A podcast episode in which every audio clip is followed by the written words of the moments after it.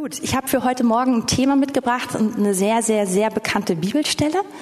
Und irgendwie bin ich auf einem Umweg zu der gekommen und sie hat mich irgendwie nicht losgelassen. Ich musste ähm, ja irgendwie die ganze Woche, mehr als die Woche darüber nachdenken. Und es, ich hatte einfach so, so, so einen kleinen Abschnitt in einem Buch ähm, gelesen und die hatte mich so, hatte mich so inspiriert, dass ich nicht loslassen konnte und dachte, ach, ich nehme das einfach auch mit für heute Morgen als Thema. Ähm, aber vielleicht die Hinleitung dazu. Kennst du die Situation? Ich kenne sie, deswegen, ähm, deswegen stelle ich die Frage. Es ist eigentlich schon relativ spät abends. Es war ein langer Tag. Es ist eine Menge gelaufen. Ich war viel in Action. Ich bin von A nach B gelaufen. Ich habe hab eine Menge Sachen gemacht und, und irgendwie so halbwegs alles untergekriegt. Und eigentlich ist absolut ins Bett geht Zeit. Aber irgendwie habe ich einfach dieses große Bedürfnis, noch, noch so ein ganz bisschen was, ein bisschen von einer Serie zu gucken oder ein bisschen von einem Film oder im Internet zu surfen. Ich habe einfach dieses Bedürfnis, noch irgendwas für mich zu machen, weil den ganzen Tag hat man so alles bedient, was, was, was so anstand und, und man hatte keine Zeit. Und, und dann wird es manchmal später und später und eigentlich wäre es viel schlauer gewesen, früher ins Bett zu gehen. Aber ich hatte irgendwie dieses Bedürfnis noch, oh, noch ein bisschen Zeit für mich. Wer kennt das? Ah, okay, ich bin nicht alleine. Ähm, vielleicht kennt ihr auch das. Ähm, wir wissen, dass das, was wir gerade essen, dass es nicht so langfristig betrachtet uns nicht so wahnsinnig gut tut, es jetzt zu essen und vielleicht auch noch nicht die zweite und die dritte Portion davon. Aber wir tun es dennoch einfach, weil es so schön ist. okay, ihr müsst euch nicht melden. Oder wir sind in irgendwo in einer Gesellschaft und es ist, ist eigentlich irgendwie lustig, ist schön, vielleicht unter Freunden. Und irgendwie fängt man an, sich viel, viel mehr zum Affen zu machen, als man vorhatte. Oder an Stories zu erzählen und sie größer zu machen und immer größer zu machen. Einfach, damit man ein bisschen mehr Aufmerksamkeit in der Gruppe hat, weil es irgendwie so cool ist, weil es Spaß macht. Also, es gibt so alle möglichen Dinge, wo wir über was hinausgehen, was uns eigentlich gut tut. Und der Grund dafür ist, dass wir uns alle von, dass wir Sehnsüchte haben, dass wir uns von Dingen nähern, dass wir ein Bedürfnis haben nach Freude, ein Bedürfnis haben, so einen richtigen, eigentlich einen Durst, einen, Hunger nach Wertschätzung, nach Anerkennung, danach gesehen zu werden. Wir haben ein Bedürfnis nach Abenteuer, sonst würden wir nicht ständig so eine Filme gucken, wo es da, darum geht, ja? Wir haben ein Bedürfnis nach Erfolg. Wir haben ein Bedürfnis danach, dass Dinge funktionieren und dass, dass wir unserer Seele sagen können, oh, es hat geklappt, ja, meine Pläne sind aufgegangen.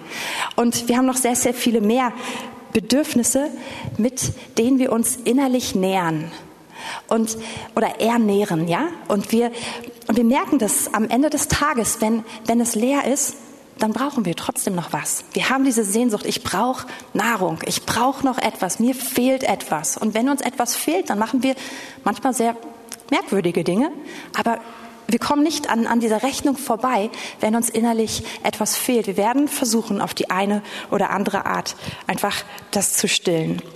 Und vor diesem Hintergrund würde ich gerne mit euch Johannes 4 anschauen. Das ist eine ganz bekannte Stelle, trifft Jesus die Frau am Jakobsbrunnen und sie wird sehr, sehr viel im, im Hinblick auf Anbetung betrachtet. Und das Thema ist immer super, aber das ist heute gar nicht mein persönlicher Fokus, wenn wir die Stelle anschauen, sondern es geht darum, die Frage ist, was ernährt dich? Was nährt dich? Okay, wir gehen, wir springen rein an die Stelle und wir starten im Vers 3. Da verließ er, er ist Jesus, Judäa und zog wieder nach Galiläa. Er musste aber durch Samaria reisen. Da kommt er in eine Stadt Samarias genannt Sichar, nahe bei dem Feld, das Jakob seinem Sohn Josef gab. Es war aber dort Jakobs Brunnen. Weil nun Jesus müde war von der Reise, setzte er sich so an den Brunnen. Es war um die sechste Stunde. Also wir haben hier die Situation, dass Jesus eine Reise macht. Und die ist tatsächlich nicht irgendwie ein 10 Minuten Fußweg, sondern nach meinen Google-Recherchen ist das so in etwa 45 Kilometer Strecke, die Jesus so in in wahrscheinlich anderthalb Tagen den ersten Part absolviert hat. Und er geht von Judäa nach Galiläa und er muss durch das Gebiet Samaria durch. Warum wird das so erwähnt? Weil das so ein Gebiet ist, durch das Juden nicht so gerne durchgegangen sind. Es gab diesen dauerhaften ähm, Konflikt damals zwischen zwischen den Juden und den, den, den Leuten aus Samaria, den Samaritern. Und ähm, ich überlege gerade, erzählen wir es jetzt? Ja, genau, machen wir. Also, das Ganze kam eigentlich daher, dass ähm, viele Jahrhunderte davor, als das Nordreich von Israel verschleppt worden ist, als, als sie ähm, ja, eingenommen worden sind von den Assyrern, sind die meisten ins Exil verschleppt worden, die meisten Juden. Einige wenige sind in der Region übrig geblieben. Und dann haben aber die Assyrer andere Völker in der Region ange, angesiedelt, zwangsangesiedelt. Das war immer so ihre Art, um ein Gebiet voll unter Kontrolle zu haben. Haben sie also andere Völker dorthin rein importiert.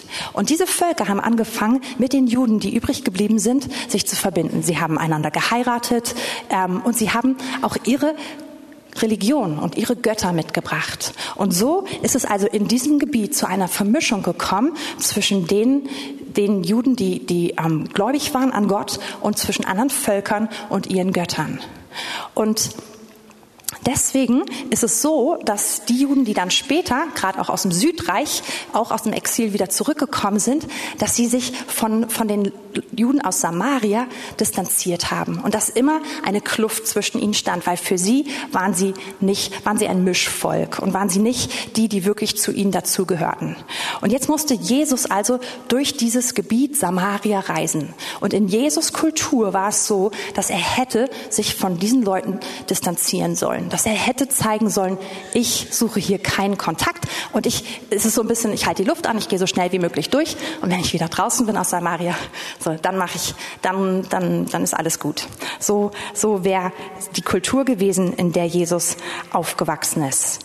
Und nun kommt Jesus also nach Sichar und das ist nahe dem heutigen Nablus, ist im, im, im jetzigen Palästinensergebiet. Und Jesus setzt sich dort auf einen Brunnen und wenn er also sich umgucken würde, dann ist er, es ist so eine, so eine Ebene zwischen zwei Bergen. Dann hat er auf der einen Seite den Berg Gerazim und auf den anderen hat er den Berg, ich glaube, der heißt Elbal. Genau. Und dort, Ebal, Entschuldigung, nicht Elbal, Ebal. Und dort macht er also Pause. Und jetzt lesen wir weiter, was passiert an dieser Stelle. Da kommt eine Frau aus Samaria, um Wasser zu schöpfen. Jesus spricht zu ihr, gib mir zu trinken. Denn seine Jünger waren in die Stadt gegangen, um Speise zu kaufen. Nun spricht die samaritische Frau zu ihm, wie erbittest du als Jude, als ein Jude von mir etwas zu trinken, da ich doch eine samaritische Frau bin? Denn die Juden haben keinen Umgang mit den Samaritern, wie ich es eben schon beschrieben habe. Also das ist die Eingangssituation. Jesus kommt, Jesus ist müde von einer langen Reise. Jesus ruht sich aus, seine Jünger sagen, komm, mach dir keine Sorgen, wir besorgen etwas zu essen, mach eine Pause. Dort sitzt er. Und jetzt kommt diese Frau. Und es ist interessant, wir, wir, wir lesen, dass es um die Mittagszeit war, dass hier eine Frau mittags zum Wasserschöpfen kommt, wo normalerweise Frauen nicht kommen. Wir können daraus schließen, dass sie wahrscheinlich lieber niemanden anders treffen möchte. Dass sie nicht dann kommt, wenn die anderen kommen, dass sie alleine sein möchte. Vielleicht ist sie beschämt. Wir wissen es nicht genau. Aber auf jeden Fall sucht sie nicht die Nähe zu anderen Menschen. Und jetzt trifft sie dort auf Jesus. Und Jesus macht diesen Schritt, der total ungewöhnlich ist. Er bricht die Distanz. Und er spricht diese Frau an. Und diese Frau sagt, ich verstehe es nicht, warum du mich ansprichst. Eigentlich aus zwei Gründen. Ich bin eine Frau, du bist ein Mann. Wir sollten vielleicht gar nicht in der Öffentlichkeit miteinander reden. Das war damals noch ein bisschen anders. Und das Zweite ist, du bist ein Jude, ich bin aus Samaria. Wir sollten sowieso nicht miteinander reden. Wir, wir mögen einander nicht.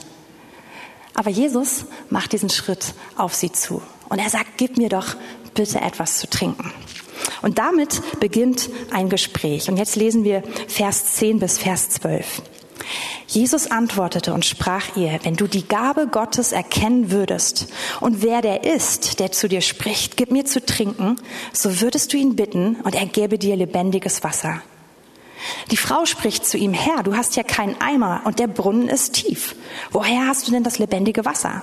Bist du größer als unser Vater Jakob, der uns den Brunnen gab und selbst daraus getrunken hat, samt seinen Söhnen und seinem Vieh?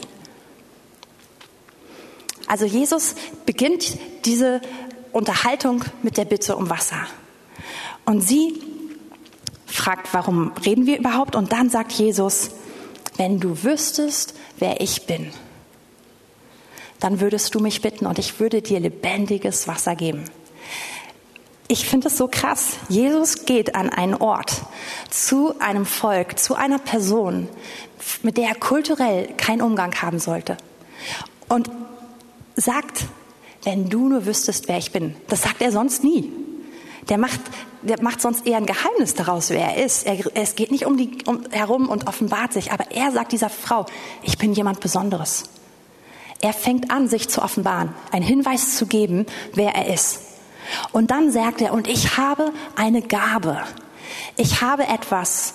Und wenn du wüsstest, was es wäre, du würdest mich bitten und ich würde es dir geben. Ich habe Wasser, ich habe lebendiges Wasser. Wenn du das bekommst, dann hast du nie wieder Durst. Und das berührt mich, dass Jesus sich selbst offenbart und dass er diese Gabe offenbart, die er weitergeben möchte. Und in Klammern möchte ich jetzt schon mal dazu fügen, Jesus selbst lebt mit dieser Gabe. Jesus verteilt nicht nur etwas, sondern er hat sie selber auch. Er lebt mit dieser Gabe. Und was ich toll finde, die Frau hat ihn eigentlich ein bisschen runtergemacht. Die Frau hat gesagt, wir sollten nicht miteinander reden. Und, und dann sagt sie, und wer bist du denn überhaupt? Bist du etwa größer als unser Vater Jakob? Und eigentlich macht sie ihn nieder. Eigentlich stellt sie seine Existenz in Frage. Und Jesus geht gar nicht so direkt darauf ein, sondern er sagt nur, wenn du wüsstest ich möchte dir etwas geben. Ich finde es total toll, wie er auf sie zugeht. Aber wir merken schon, hier geht ein Gespräch voll aneinander vorbei. Und es geht jetzt auch noch ein bisschen weiter so. Jesus redet über eine geistliche Wahrheit und die Frau redet über physisches Wasser. Und sie sagt mit Recht, dieser Brunnen ist tief. Ich habe gelesen, er ist 100 ähm, Oh, was sind denn diese halben Teile nochmal? Wie heißen die? Ellen? Ja, ich glaube.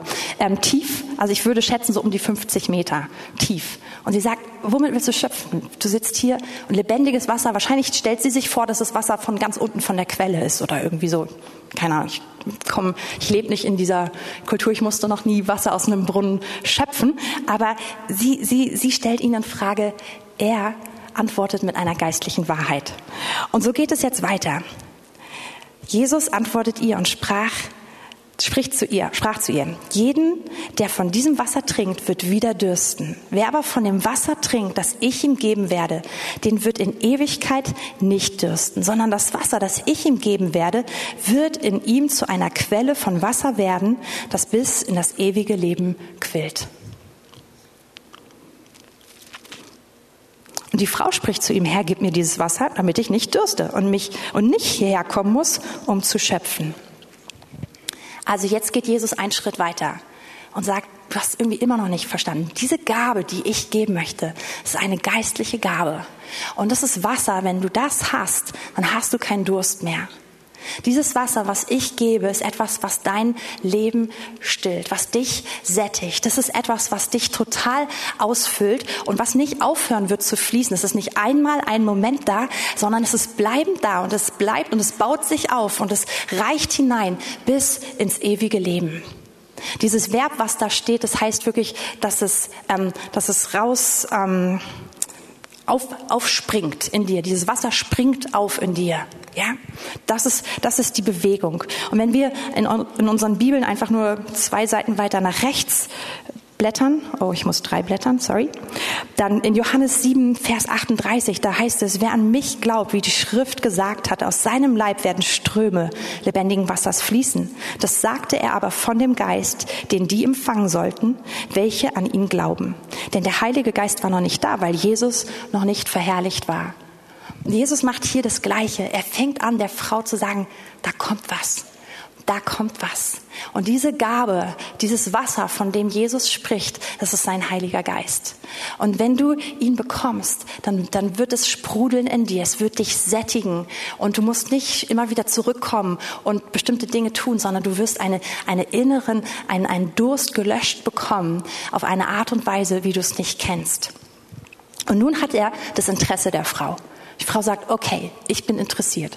Sie ist aus einem ganz anderen Grund interessiert als Jesus, weil sie sagt, okay, da muss ich nicht mehr schöpfen. Der Brunnen ist tief, wir haben es gerade gehört, muss also einmal lange runterlassen, lange wieder hoch, ich muss das tragen. Aber immer noch reden die beiden aneinander vorbei. Und jetzt hat Jesus aber ihr Interesse. Und dann spricht er in Vers 16, geh hin, rufe deinen Mann und komm her. Die Frau antwortet und sprach, ich habe keinen Mann. Jesus spricht zu ihr, du hast recht gesagt, ich habe keinen Mann, denn fünf Männer hast du gehabt und der, den du jetzt hast, ist nicht dein Mann. Da hast du die Wahrheit gesprochen. Üps. Jetzt ist der Punkt, wo Jesus merkt, okay, sie hat Interesse und er wählt ein Thema, mit dem er sie rausholt aus, aus ihrem Wasserthema. Er sagt, hol deinen Mann. Und jetzt greift ein Wort der Erkenntnis. Sie sagt, ich habe keinen. Sie sagt die Wahrheit. Und Jesus sagt, ja, du hast die Wahrheit. Du sagst die Wahrheit, denn du hast schon fünf Männer gehabt. Und das ist offen, wie das gemeint ist von dem Wort. Man könnte sagen, sie hat schon fünf Ehemänner gehabt. Und die sind alle gestorben. Ja, es würde nicht so für sie sprechen, glaube ich. Ne? Wenn fünf Ehemänner schon hintereinander verstorben sind. Okay, und der, den sie jetzt hat, ist nicht ihr Mann. Könnte auch heißen, dass sie schon fünf Ehemänner gehabt hat und dass sie sich alle von ihr haben scheiden lassen. Okay, das wäre auch nicht so der Knaller. Kann auch sein, dass sie einfach fünf Affären gehabt hat. Und, aber auf jeden Fall ist klar, dass in dem Bereich in ihrem Leben ist was nicht in Ordnung, ist, ist irgendwie eine Not da. Und das, die Lösung, die sie jetzt gefunden hat, ist nicht die, die, da, die, die anerkannt ist, auch von der Gesellschaft. Vielleicht ist es der Grund, warum sie zu einer anderen Zeit Wasser schöpfen geht als alle anderen. Aber Jesus hat ihre volle Aufmerksamkeit jetzt. Und jetzt antwortet sie, Herr, die Frau spricht zu ihm, Herr, ich sehe, dass du ein Prophet bist. Krass, ne? Also, und jetzt kommt sie, und jetzt, jetzt macht sie einen interessanten Schwenk. Sie sagt, okay, ich verstehe es. Du bist ein Mann Gottes. Du bist ein Prophet. Und jetzt geht sie auf einmal voll weg von ihrem Wasserthema und geht zu den geistlichen Dingen und sagt, unsere Väter haben auf diesem Berg angebetet. Und ich habe euch am Anfang gesagt, sie sitzt in, sie sitzt also bei Sichar, sie sitzt da beim heutigen Nablus und sie sitzt vor dem Berg Gerazim. Auf den kann sie direkt schauen. Und sie sagt, dort haben unsere Väter angebetet. Und ihr sagt, ihr sind die Juden, in Jerusalem sei der Ort, wo man anbeten soll. Also Jetzt sie, hat sie verstanden, wir reden über etwas anderes. Wir reden über ein anderes Thema. Aber gleichzeitig sagt sie, ich weiß nicht, ob wir hier so zusammenkommen. Ich komme doch von, von einer ganz anderen Gruppe von Menschen. Wir haben eine andere Geschichte. Und dazu muss, muss man Folgendes wissen. Also muss man nicht wissen, aber hilft vielleicht noch zu verstehen. Ich habe am Anfang über diese Beziehung von Samaritern und Juden gesprochen. Und als, als die Juden aus dem Südreich zurückgekommen sind unter dem König Darius und angefangen haben, den Tempel in Jerusalem wieder aufzubauen, kamen die Samariter an und haben gesagt, können wir mithelfen? Und damals haben die Juden gesagt, nein, auf keinen Fall.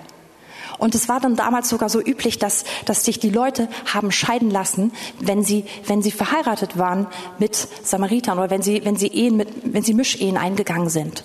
Und an dieser Stelle ist diese Kluft zwischen Juden und Samaritern noch größer geworden. Und dann haben die Samariter gesagt, gut, dann bauen wir unser eigenes Heiligtum. Die Juden haben ihrs in Jerusalem. Das können wir auch. Dann bauen wir eins in Gerazim auf dem Berg. Und dort werden wir Gott anbeten. Und das erklärt nun die Frau. Sie sagt, hey, diese Kluft ist riesig.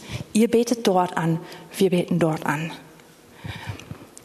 Und sie erkennt Jesus als, als jemanden an, der von Gott kommt. Und jetzt antwortet Jesus ihr in, in, dieses, in dieses Wirrwarr hinein. Jesus spricht, Frau, glaube mir, es kommt die Stunde, wo ihr weder auf diesem Berg, auf dem Berg Gerazim, noch in Jerusalem den Vater anbeten werdet. Er sagt, es wird diese Frage des Ortes, sie wird bald nicht mehr relevant sein. Geht da weiter. Ihr betet an, ihr Samariter, ihr betet an, was ihr nicht kennt. Wir, wir Juden, wir beten an, was wir kennen. Denn das Heil kommt aus den Juden. Mit anderen Worten sagt er, ihr habt euch da einen eigenen Strang entwickelt. Und der ist nicht, geht nicht einher mit, mit dem Plan Gottes. Denn, denn die Juden haben sich bezogen auf, auf das Gebot des Herrn, dass sie in Jerusalem anbeten sollen, dass im Tempel geopfert und angebetet werden soll. Ihr habt euer eigenes Ding gemacht. Und er sagt, wir Juden, wir sind vertraut mit dem, was der Herr gesprochen hat. Wir kennen ihn, ihr nicht. Aber, also er sagt, das ist nicht beliebig, ja? Aber gleichzeitig sagt er, die Stunde kommt und ist schon da, wo die wahren Anbeter den Vater im Geist und in der Wahrheit anbeten werden. Denn der Vater sucht solche Anbeter. Gott ist Geist und die ihn anbeten, müssen ihm, ihn im Geist und in der Wahrheit anbeten. Und jetzt nimmt Jesus das Thema vom Anfang auf. Er hat ihr diese Gabe des Heiligen Geistes angeboten, schon am Anfang. Und hat gesagt, wenn du wüsstest, wer ich wäre, du würdest mich nach dieser Gabe bitten und ich würde sie dir geben.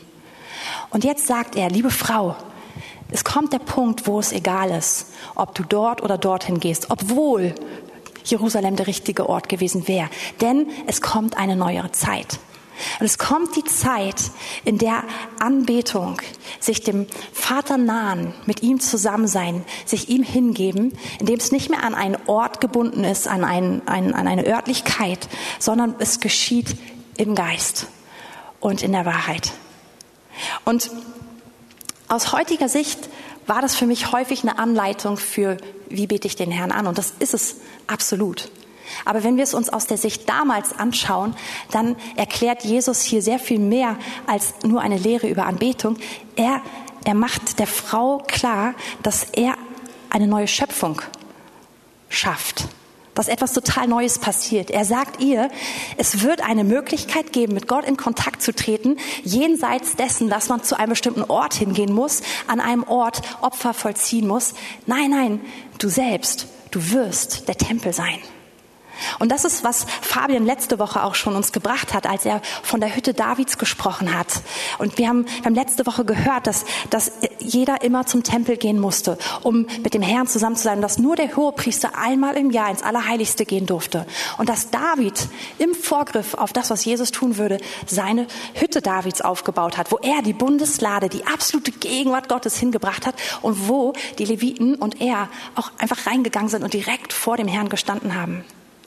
Und im Endeffekt erklärt Jesus dieser Frau aus Samarien jetzt genau diese Wahrheit, dass er sagt, nicht nur so und so kannst du mich anbeten, sondern er sagt ihr, ich habe eine Gabe und diese Gabe macht dich zu einer völlig anderen Person. Diese Gabe verändert dich so sehr, dass du selbst das Heiligtum, dass du selbst der Tempel Gottes bist. Und dass du nicht mehr irgendwo hingehen musst, sondern dass du selbst dieser Ort bist. Also der Tempel bei den Juden war der einzige Ort, wo geopfert werden durfte. Wo man Opfer dargebracht hat und wo es Gott angenehm war. Alles andere war nicht, entsprach nicht seinem Plan. Also der Vorläufer vom Tempel war die Stiftshütte und dann später der Tempel. Nur dort konnte es stattfinden. Und der Tempel war auch der einzige Ort, wo die manifeste Gegenwart Gottes war. Das ist für uns, das müssen wir wirklich, wir müssen in unserem Kopf zurückspulen, um zu verstehen, was das für eine Aussage ist. Du konntest es vorher nirgendwo anders machen. Du konntest nicht woanders ein Date mit dem Herrn haben. Du konntest auch nicht, nicht auf deine Art und Weise das irgendwie machen, sondern es gab nur diesen einen Ort. Und, und dieser, dieser Treffpunkt, dieser Tempel, der war wie so eine Schleuse. Das Beispiel habe ich, glaube ich, schon mal gebracht. Das, ich stelle es mir manchmal vor, wie so die Schleuse vor einer Intensivstation. Oder, ja, also wenn man, wenn man in so einen Bereich im Krankenhaus gehen muss, wo die Leute so richtig empfindlich sind, wo sie echt gar nichts treffen dürfte, dann muss man durch so eine Schleuse. Und da muss man Desinfektionsmittel benutzen, je nach je nach Krankenhaus und nach Zeit, wann das passiert. Manchmal musste ich dann da schon so, so, so ähm, Plastik, ähm, ja, Überzieher, genau, das, danke. Äh, so eine Überzieher über meine Schuhe machen und ich musste auch schon einen Kittel anziehen und eine Haube aufsetzen und dann und noch einen Mundschutz und dann Handschuhe und davor noch Desinfektionsmittel. Und dann durfte ich in einen Bereich rein zu Personen, die gerade sehr ja, die unbedingt geschützt werden müssen, müssen vor Bakterien, die sich nicht anstecken dürfen. Und so ähnlich stelle ich mir in, in der, im Alten Testament diesen Tempel oder die Stiftshütte vor. Es ist dieses, es ist wie eine Schleuse. Und um mit dem superheiligen Gott zusammenzukommen, muss, müssten wir als Menschen quasi uns desinfizieren, was überziehen, bestimmte Formen einhalten. Und in dieser Schleuse oder mit diesen Hilfsmitteln ist es möglich, zu einem Begegnung zu kommen, ohne dass es große Verluste oder großen Schaden gibt. Und im Alten Testament, wann immer das nicht ordentlich eingehalten wurde, gab es ein Problem. Die ältesten zwei Söhne von Mose sind ein Beispiel dafür. Die haben das anders gemacht, als es vorgegeben war, und die sind einfach am lebendigen Leib in der Gegenwart Gottes verbrutzelt. Ehrlich, ja. Und dann mussten seine zweiten zwei Söhne eingesetzt werden. Ähm, und so gibt es in viele, viele Situationen im Alten Testament, wo wir merken, das ist ernst. Das ist nicht so locker, wie wir das heute betrachten oder wie wir unser Blickwinkel hilft, äh, ja, der, mit dem wir das so sehen. Und in diese Zeit hinein erzählt Jesus, es wird eine andere Zeit geben. Und er sagt dieser Frau, letztendlich habt ihr ein Heiligtum ohne Gegenwart Gottes in Gerazim. Ihr habt, ihr habt da irgendwas aufgebaut, aber die Gegenwart Gottes ist nicht drin. Aber er sagt ihr, du selbst kannst das neue Heiligtum werden und in dir wird die Gegenwart Gottes sein. In dir wird mein Geist sein und in dir wird dieser Geist fließen und sprudeln und er wird richtig auf, auf ähm, sich aufbäumen in dir. Er wird, er wird groß werden und er wird nicht ab aufhören zu fließen bis ins ewige Leben hinein. Und es ist mehr als eine Anleitung für richtige Anbetung. Es ist, es ist eigentlich die Erklärung, wofür Jesus gekommen ist. Nämlich diese neue Schöpfung in uns, ja, zu schaffen, uns das zu schenken. Und der Punkt ist der, dass, dass Gott uns in diese Erfahrung hineinruft. Das ist nicht etwas, eine Theologie, die wir in unserem Kopf haben, sondern die Frage ist, erleben wir das? Erleben wir diese Quelle in uns. Ich, uns, kann, man kann es folgenderweise vergleichen. Wenn du ein Grundstück hättest und du hättest ein Haus und unter deinem Grundstück, ich weiß es in unseren Breitengraden absolut unwahrscheinlich, wäre eine Goldmine, dann würde sie dir gehören, wenn es dein Grundstück wäre. Es wäre deine. Und du kannst dein ganzes Leben lang leben, ohne das zu wissen, und sie wäre trotzdem da. Und du kannst alle deine Rechnungen irgendwie probieren zu bezahlen. Du kannst ganz viel sparen. Oder irgendwann entdeckst du diese Mine und, und nutzt sie. Und so ähnlich, hinkender Vergleich, ich weiß, sorry, nicht alle Details durchdenken. Aber so ähnlich ist es, wir haben diese Quelle lebendigen Wassers. Wenn wir, wenn wir Gott angenommen haben, wenn wir den Heiligen Geist eingeladen haben, dann haben wir das. Und es ist in dir. Es fließt und es hört nicht auf. Und total egal, ob du es wahrnimmst ob du dich so fühlst, ob du davon Gebrauch machst oder nicht, du hast, du hast diese Quelle in dir. Du hast so einen Starkstromanschluss in dir eingebaut. Du hast es. Und jetzt ist die Frage, verstehen wir, wofür Jesus gekommen ist? Weil das war sein Hauptanliegen. Häufig habe ich früher gedacht, er ist gekommen, damit ich versöhnt bin mit Gott, damit ich, damit mir vergeben wird. Ja, absolut, es stimmt. Aber Vergebung ist, ist etwas dass ich, ich werde gerecht gesprochen. Das ist mehr etwas Punktuelles, besonders gerecht gesprochen zu sein. Aber diese Quelle ist etwas Dauerhaftes. Und davon redet Jesus. Und wir sind eingeladen, dauerhaft darin zu leben.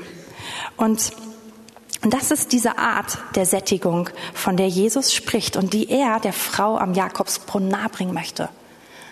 Und sie fängt an, es so ein bisschen zu verstehen oder auch nicht. Ich überlege gerade, ob ich hier was vergessen habe. Komme nachher zurück nochmal. Und jetzt antwortet sie, die Frau spricht zu ihm, ich weiß, dass der Messias kommt, welcher Christus genannt wird. Denn wenn dieser kommt, wird er uns alles verkündigen. Also meine Paraphrase wäre jetzt, dass sie sagt, okay, es klingt ganz gut, ist mir vielleicht gerade noch ein bisschen zu komplex und ein bisschen zu hoch, aber irgendwann kommt der Messias und der wird es mir erklären.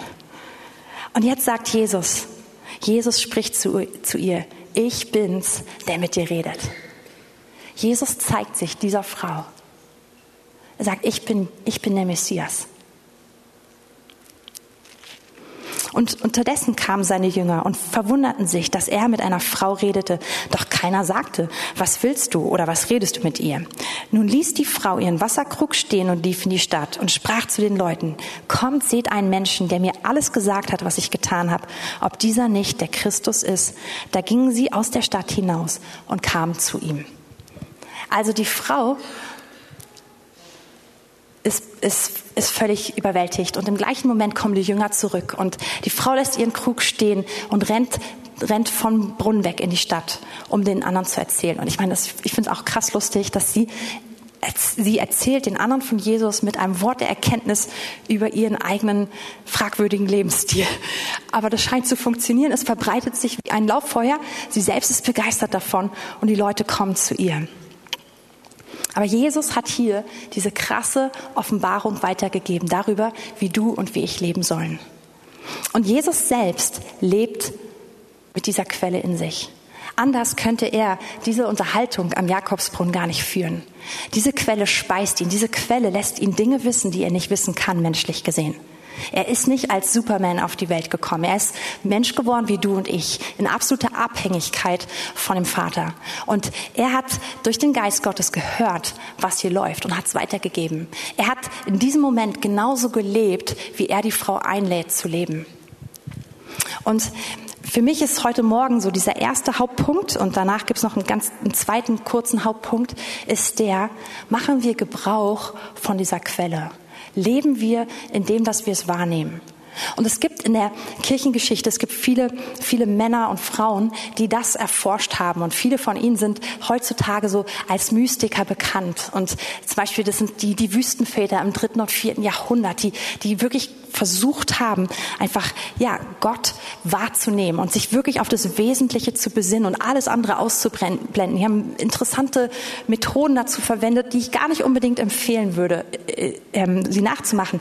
Aber sie hatten dieses Herz, zu verstehen, dass Gott real ist und dass er in diesem Moment da ist.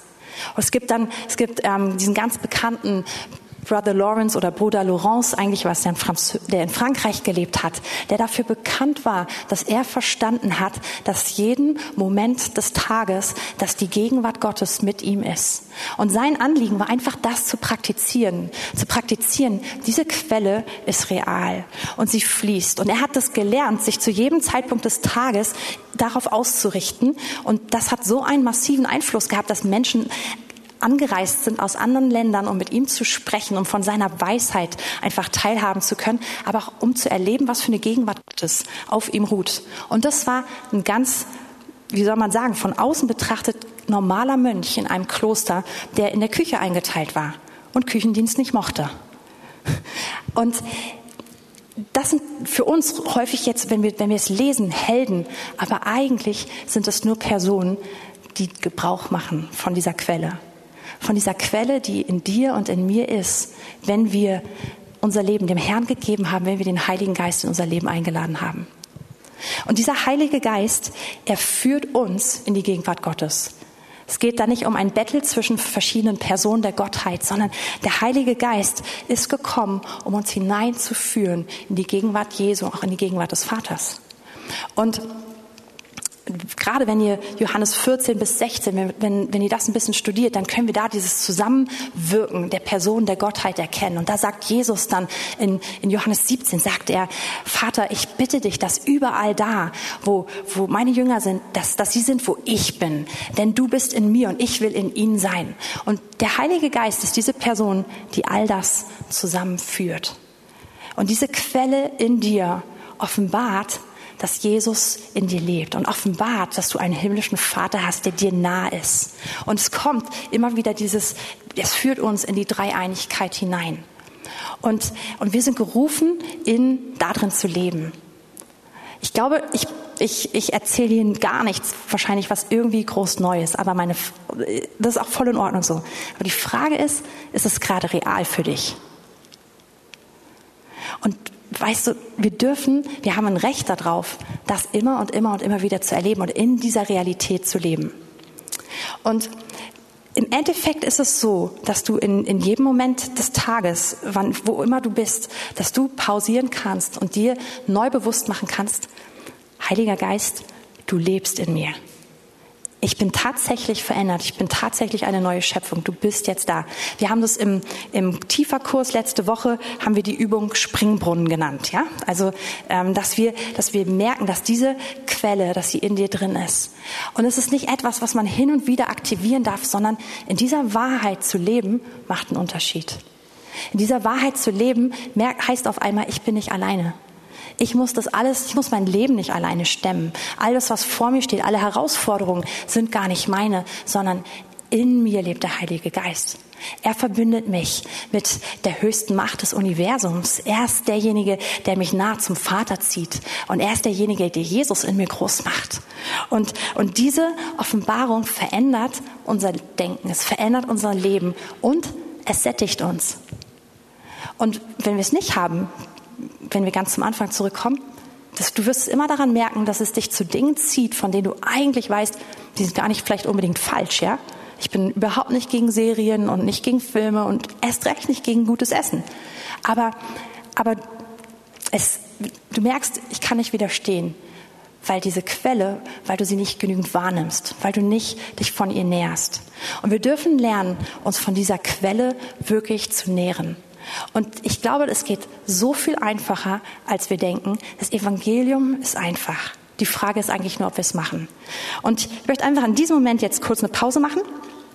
Einfach beten, dass in diesem Moment, dass wir das erleben. Und wenn du magst, kannst du einfach deine Augen mitschließen und Heiliger Geist, ich danke dir dafür, dass du hier bist. Und ich danke dir für diese Wahrheit, dass wir eine neue Schöpfung sind. Und dass es nicht nur ein Status ist, sondern dass es ein dauerhaftes Leben ist, was in uns fließt und was in uns sprudelt.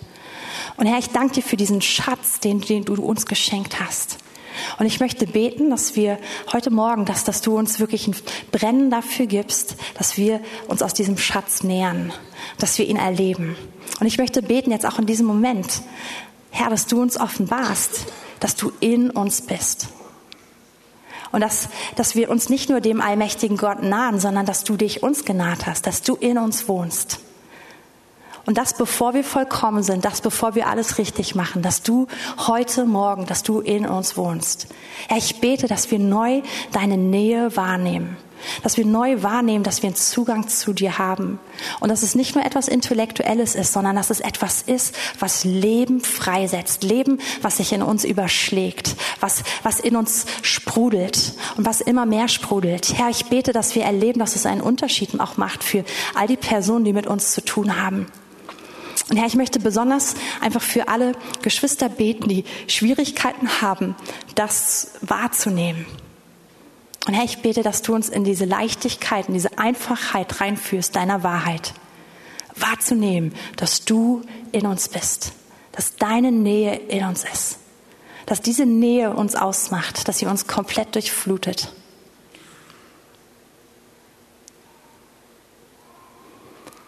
Amen. Das war die Szene 1. Die Szene 2 ist ziemlich kurz, aber ich möchte sie gerne mit euch anschauen. Im nächsten, in der nächsten Szene ähm, redet Jesus mit seinen Jüngern. Die Frau ist weggegangen, sie holt die anderen aus dem Dorf äh, oder auf der Stadt. Und jetzt ab Vers 31. Inzwischen aber baten ihn die Jünger und sprachen, Rabbi, iss. Äh, sie waren ja gegangen, um Essen zu kaufen. Und er hatte eine Weile auf sie gewartet. Er aber sprach zu ihnen, ich habe eine Speise zu essen, die ihr nicht kennt. Da sprachen die Jünger zueinander, hat ihm denn jemand zu essen gebracht? Also es wiederholt sich eigentlich genau das am Anfang, vom Anfang der Story. Schon wieder reden hier zwei Parteien einfach voneinander vorbei. Ja, Jesus redet wieder von einer geistlichen Wahrheit. Die Jünger reden diesmal nicht von Wasser, sondern von Essen. Und sie sagen so, ah, verstehen wir nicht, wir sind doch weggegangen, was zu kaufen, ist jetzt in der Zwischenzeit was passiert. Jesus antwortet in Vers 34 und spricht zu ihnen, meine Speise ist die, dass ich den Willen dessen tue, der mich gesandt hat und sein Werk vollbringe. Sagt ihr nicht, es sind noch vier Monate, dann kommt die Ernte. Siehe, ich sage euch, hebt eure Augen auf und seht die Felder an, sie sind schon weiß zur Ernte. Ich nehme noch den letzten Satz mit dazu. Und wer erntet, der empfängt Lohn und sammelt Frucht zum ewigen Leben, damit sich der Seemann und der Schnitter miteinander freuen. Und hier geht es schon wieder um diese Frage, was nährt Jesus? Und die Jünger sind losgegangen, um ihm Brot und andere Dinge zu holen. Und er sagt, ich, es gibt eine Speise, von der ihr nichts weiß, wisst. Und die, die ernährt mich. Und, und diese Speise ist so krass. Meine Speise ist die, dass ich den Willen dessen tue, der mich gesandt hat und sein Werk vollbringe. Und Jesus hat uns im ersten Teil von dieser Quelle erzählt und von diesem Leben, was in uns sprudeln kann und was auch in ihm ist. Und er erzählt also von einer Dimension von Sättigung, die nicht zu vergleichen ist mit den schönsten Filmen, mit den schönsten Wertschätzungen, die wir erleben, mit der schönsten Ehre, die wir bekommen, mit dem schönsten Essen und mit tausend anderen Sachen, die wir selber suchen. Und trotzdem sagt er, es gibt noch was weiteres, was mich sättigt und was mich ernährt. Und das ist den Willen meines Vaters zu tun und sein Werk zu vollbringen. Und häufig habe ich früher diese Passage gesehen, so es ist für ihn ganz wichtig, den Willen Gottes zu tun. Aber er sagt hier, es ernährt mich, es sättigt mich, es gibt mir so ein Gefühl der Zufriedenheit. Er sagt, ey, das ist mein Steak und das ist meine Cremetorte oder was auch immer, den Willen meines Vaters zu tun. Und diese, diese Passage hat mich wirklich, die, die, die, die ist mir richtig nachgegangen. Weil ich glaube, dass wir Menschen sind, die sowohl das eine kennen sollen, nämlich diese Quelle in uns, die nicht abreißt und zu der wir immer und immer und immer wieder Zugang haben. Ist total wichtig, dass wir immer wieder zurückfinden, aber dass wir da nicht stehen bleiben und sagen, ach, jetzt bin ich glücklich, jetzt bin ich zufrieden. Nein, Jesus Leben zeigt es, in dem Moment, wo du das bist, bist du eine Einladung für andere. Und es kommt noch eine zweite Sättigung zu der ersten dazu und das ist die, den Willen des Vaters zu tun. Und er sagt, es, es tut mir so unglaublich gut. Und er sagt zu seinen Jüngern, ihr fragt mich, warum ich hier am Brunnen sitze und mit einer samaritischen Frau rede. Ihr findet es komisch. Das ist mein Essen. Und er sagt, oh, es macht mich so glücklich, es füllt mich aus, weil ich merke, dass das der Plan des Vaters war und dafür bin ich gesandt. Und dafür mache ich, gebe ich gerne meine Pause hin. Dafür mache ich diesen einen Schritt, der vielleicht einen Moment lang unangenehm ist. Aber es ist in mir, bringt es mir einfach so eine Sättigung. Es bringt mir so eine Freude. Und jeder, der die Geschichte kennt und weiß, wie sie weitergeht, diese Frau ruft, ihren, ruft ihre Stadt zusammen und die Stadt kommt hinaus zu Jesus und Jesus redet zu ihnen. Und dann sagen die, all die Menschen der Stadt, sie sagen, am Anfang haben wir geglaubt, weil die Frau uns von dir erzählt hat. Und sie hat gesagt, dass du sie erkannt hast. Und das, das hat uns, das hat uns geholfen zu glauben. Aber jetzt glauben wir, weil wir dich gesehen und dich gehört haben. Und Jesus bleibt zwei Tage in der Stadt bei den Samaritern. Sie bitten ihn, da zu bleiben. Und er macht nicht einen auf, ich renne hier schnell durch, ich halte die Luft an und ich bin, bin bald wieder da, wo, wo meine Freunde sind, sondern er bleibt da, wo er eigentlich laut Kultur nicht hingehört. Und er tut das Werk dessen, der ihn gesandt hat. Und er sagt, das ist meine Speise und das ist das Schönste für mich. Und ich glaube, ich, das war heute eigentlich nur eine Ermutigung für wahrscheinlich die Dinge, die wir alle wissen. Aber ich möchte uns einladen, eine Gemeinde zu sein, die nicht nur daran glaubt, dass man diesen Strom hat, dass es ihn gibt, dass es einen Heiligen Geist gibt, von dem wir extrem viel hören hier in dieser Gemeinde, sondern daran zu leben, dass er uns, dass, dass, dass wir real erleben, dass er permanent da ist. Und ich möchte dich richtig herausfordern, zu üben, dir immer wieder bewusst zu machen, an den verschiedensten Tagen in, in deinem Le an den verschiedensten Zeiten in deinem Tagesablauf, dir bewusst zu machen, dass er da ist. Und ich möchte dich noch mehr herausfordern, das genau dann zu tun, wenn du richtig versagt hast. Dann, wenn du denkst, oh, jetzt ist gerade richtig was schiefgelaufen. Das war Mist, was ich gerade gemacht habe, wie ich mich gerade verhalten habe meinem Mann gegenüber. Das war echt nicht, das war echt, das war Mist. Und dann zu merken, dieser Strom hört nicht auf der hängt nicht an dem, was du geleistet hast. Der ist nicht die Belohnung für etwas, sondern er ist die Gabe Gottes. Er ist das, was er dir geschenkt hat, um dich neu zu machen. Und und das Zweite ist, aus dem heraus eine neue Speise kennenzulernen. Und wir haben jetzt diese Weihnachtszeit vor uns. Und Vielleicht gibt es so eine Situation, wo du auch besonders merkst, wo der Herr dich lenkt, wo du merkst, man eigentlich, ich habe noch eine lange To-Do-Liste und eigentlich hätte ich gerne Pause, aber der Herr lenkt dich zu einer Person hin. Und das ist, kann Speise sein, seinen Willen zu tun und darauf zu achten und ein, einmal kurz diesen Schritt zu gehen, wo man merkt, vielleicht habe ich gerade ein anderes Bedürfnis, aber nein, ich, ich folge mal dem, was der Herr sagt. Da ist so eine Freude drin, wenn man das, wenn man sich mit ihm eins macht. Ähm, aus Zeitgründen, glaube ich, mache ich hier einfach Schluss. Ihr dürft gerne nach vorne kommen.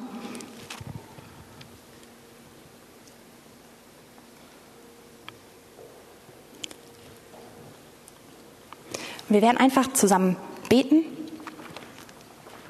Ich habe den Eindruck, dass der Herr sich heute Morgen noch in einigen von uns richtig erweisen möchte, dass er gerade Personen, die sagen, ich, ich, ich nehme diese Quelle in mir nicht wahr, dass er heute Morgen dich ansprechen möchte und dass er, dass er dich hineinführen möchte. Vielleicht ist es über einen Prozess, nicht nur in diesem einen Moment heute hier, sondern ganz sicher ähm, länger als das, dass er dich hineinführen möchte darin, dass es für dich eine Realität wird und dass es für dich einfach sowas ist, ein Punkt, wo du immer und immer wieder hin zurückkommen kannst und es einfach wahrnehmen kannst. Und Herr, ich möchte beten, dass du uns an diesen Punkt führst, wo wir Jesus sagen können, es ist meine Speise, den Willen des Vaters zu tun. Und Herr, ich danke dir, dass du ja, dass du uns errettet hast, um dich zu kennen, dass du uns errettet hast, um in der Gegenwart Gottes zu leben, dass du uns errettet hast, um bleibend mit dir in Verbindung zu sein. Aber noch viel mehr, dass du uns auch errettet hast, um ein Werk zu tun. Und Herr, ich bete, dass du uns diese beiden Speisen noch viel mehr vorstellst, Herr. Herr, dass wir Menschen sind, die sich davon nähern und die, die es nicht nötig haben, ja, andere Speisen anzuzapfen, vor allem Dinge zu tun, die uns nicht, die uns nicht helfen, weil wir die wahre Speise kennen, Herr. Und Herr, ich möchte besonders beten, Heiliger Geist, dass du uns das jetzt für die Zeit, die vor uns liegt, für die Tage und Wochen, für die Feiertage und für die Zeit davor, dass du uns immer wieder zeigst, Herr, wo sind die Menschen, zu denen du uns gesandt hast? Was sind die Begegnungen, die du vorbereitet hast? Was sind die Werke, die du für uns vorbereitet hast? Und Herr, wir wollen einfach neben der Freude, die wir erleben dürfen, dass du in uns bist und dass du nicht abreißt, Herr, wollen wir diese Freude erleben, dass wir deinen Willen tun dürfen, dass wir Segen sein dürfen, Herr. Und Herr, ich bete, dass du uns wirklich noch mehr Hunger danach schenkst und dass du uns richtig lehrst, diese Sättigung zu finden. Und hör doch einfach einen Moment jetzt noch hin und gib dem Heiligen Geist Möglichkeit, zu dir zu reden dir Werke zu zeigen, die er für dich vorbereitet hat. Vielleicht Personen aufs Herz zu legen oder, oder andere Dinge, die, wo er einfach dir, ja, wo er Dinge für dich vorbereitet hat, wo du ein Segen sein darfst, wo du, wo du auch ein, in der Ernte eingesetzt werden darfst, wo er Menschen durch dich mit, mit ihm bekannt machen möchte.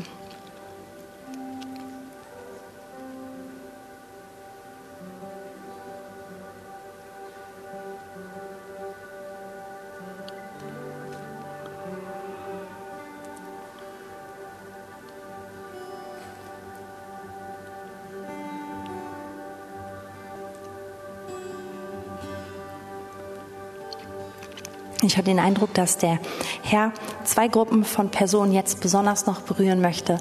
Zum einen sind es Personen unter uns, die diesen Strom eigentlich voll gut kennen, aber merken, irgendwie habe ich nachgelassen, doll nachgelassen, den wahrzunehmen.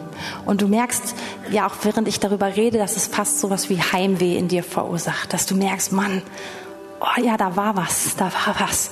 Und das ist gar nicht mehr so stark gerade in diesem Moment.